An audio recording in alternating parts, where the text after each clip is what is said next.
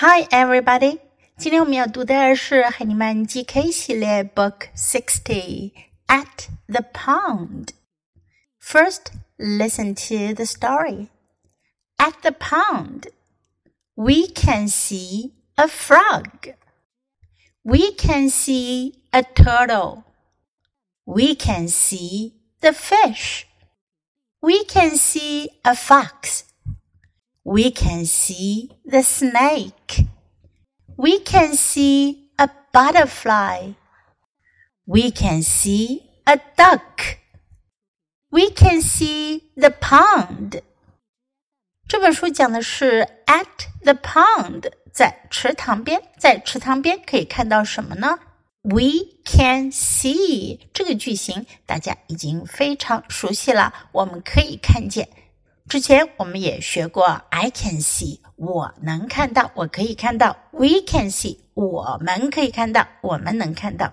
看到什么呢？We can see a frog，frog，青蛙，frog。We can see a turtle，turtle，乌龟，turtle。We can see the fish，鱼，fish。We can see a fox，fox，狐狸。 We can see the snake snake 蛇 snake. We can see a butterfly butterfly 蝴蝶。We can see a duck 鸭子 duck. We can see the pond 我们可以看见 pond 池塘 pond。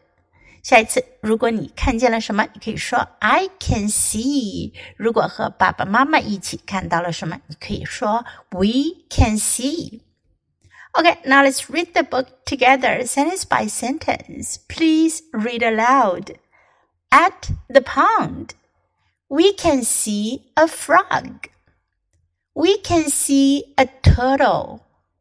We can see the fish. We can see a fox. We can see the snake. We can see a butterfly. We can see a duck. We can see the pond. 这本书我们就读到这里，别忘了要继续练习反复朗读，直到你熟练掌握哦。Until next time, goodbye.